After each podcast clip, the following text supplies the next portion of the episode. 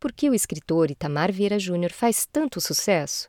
Escrito por Rogério Galindo e publicado pelo Plural. Alguma coisa aconteceu com Torto Arado. Não faz muito tempo, Itamar Vieira Júnior era um desconhecido na literatura nacional. Tinha lançado dois livros de contos e só. Em 2018, seu primeiro romance venceu o prêmio Leia em Portugal e, em seguida, foi comprado pela Todavia para lançamento no Brasil. Em 2019, quando o livro foi publicado, ainda não estava claro o barulho que ia fazer. Mas fez. Do final de 2020 para cá, livro e autor entraram numa maré impressionante. Torto Arado venceu o Jabuti de melhor romance e o Oceanos, um dos mais importantes prêmios para a literatura de língua portuguesa. Itamar Vieira Júnior foi convidado para ser colunista do jornal Folha de São Paulo e para uma entrevista no programa Roda Viva. Numa matéria do portal UOL, ele foi chamado de maior autor brasileiro. Uau! Fazia tempo que nada do gênero acontecia no Brasil. Portanto, é justo analisar a obra de Tamar Vieira Júnior para tentar entender, afinal de contas, o que é que está acontecendo. O que explica o sucesso de Torto Arado? Porque, de repente, ele aparece na mesinha de cabeceira de Lula, ao mesmo tempo que é eleito o hit do verão pelo site Glamurama? O centro da trama de Torto Arado tem duas irmãs, pobres e negras, na Chapada Diamantina, interior da Bahia. Crianças, elas encontram um facão, uma aura meio sagrada na mala da avó. E, num acidente terrível, uma das meninas decepa a própria língua, ficando impossibilitada de falar pelo resto da vida. Durante dois terços do livro, são elas as narradoras da história, que acontece numa fazenda em que os trabalhadores não têm direito a quase nada. Eles trabalham não em troca de dinheiro, mas apenas para poder morar ali. Eles não podem construir casas de alvenaria para que não sejam duradouras. Há limites para a roça que podem plantar e, evidentemente, o patrão, que mal aparece por lá governando por meio de um capataz, pode tudo, quase como um rei absolutista.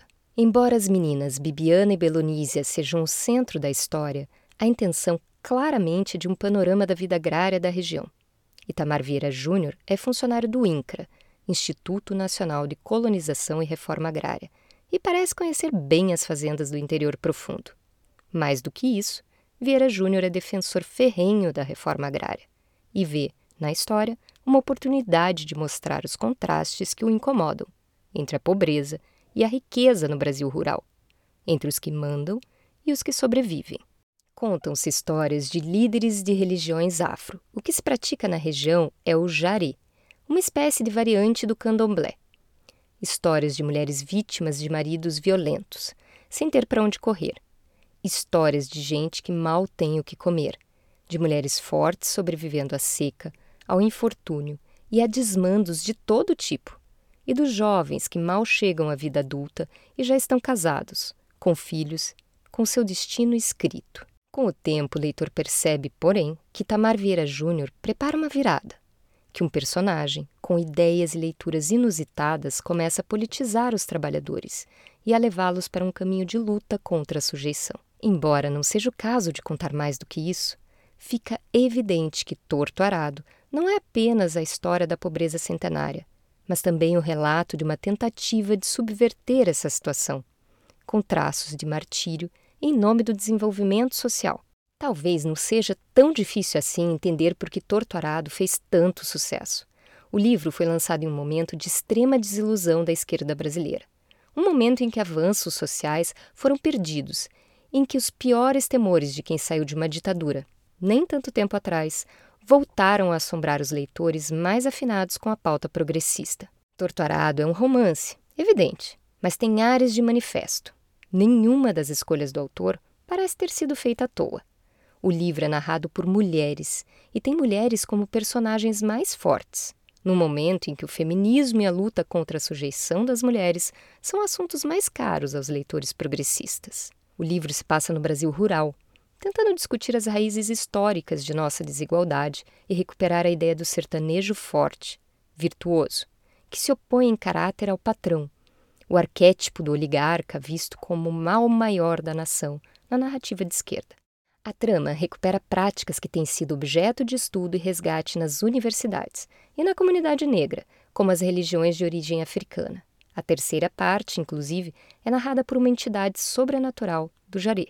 Etnicamente, o livro fala de negros que sentiam vergonha de se ver como negros, mas que, com o incentivo de um personagem mais instruído, passam a se enxergar como quilombolas, cidadãos de direitos históricos que devem ser recuperados. Itamar Vieira Júnior é um romancista que parece acreditar piamente que sua literatura deve tomar partido, deve ser socialmente engajada e, em nenhum momento, parece ter pudores de falar disso desabridamente. Em certos momentos, o tom de homilia se deixa sentir como uma mão pesada que chega a incomodar. Embora, em certos momentos, Vieira Júnior pareça ser um herdeiro de Gabriel Garcia Marques, ele acaba se aproximando muito mais de um novo Graciliano Ramos, mas com tons ainda mais políticos, mais claramente militantes, o que para muita gente é um alívio, mas para outros é um incômodo. Em todo caso, o fenômeno é interessante, não importa a opinião que se tenha sobre o livro. Há muito um romance nacional não ganhava tanto espaço na mídia e não mexia com tanta gente. Se é em função de méritos literários ou de posturas políticas, o futuro dirá. Torto Arado, de Tamar Vieira Júnior, foi publicado no Brasil pela editora Todavia.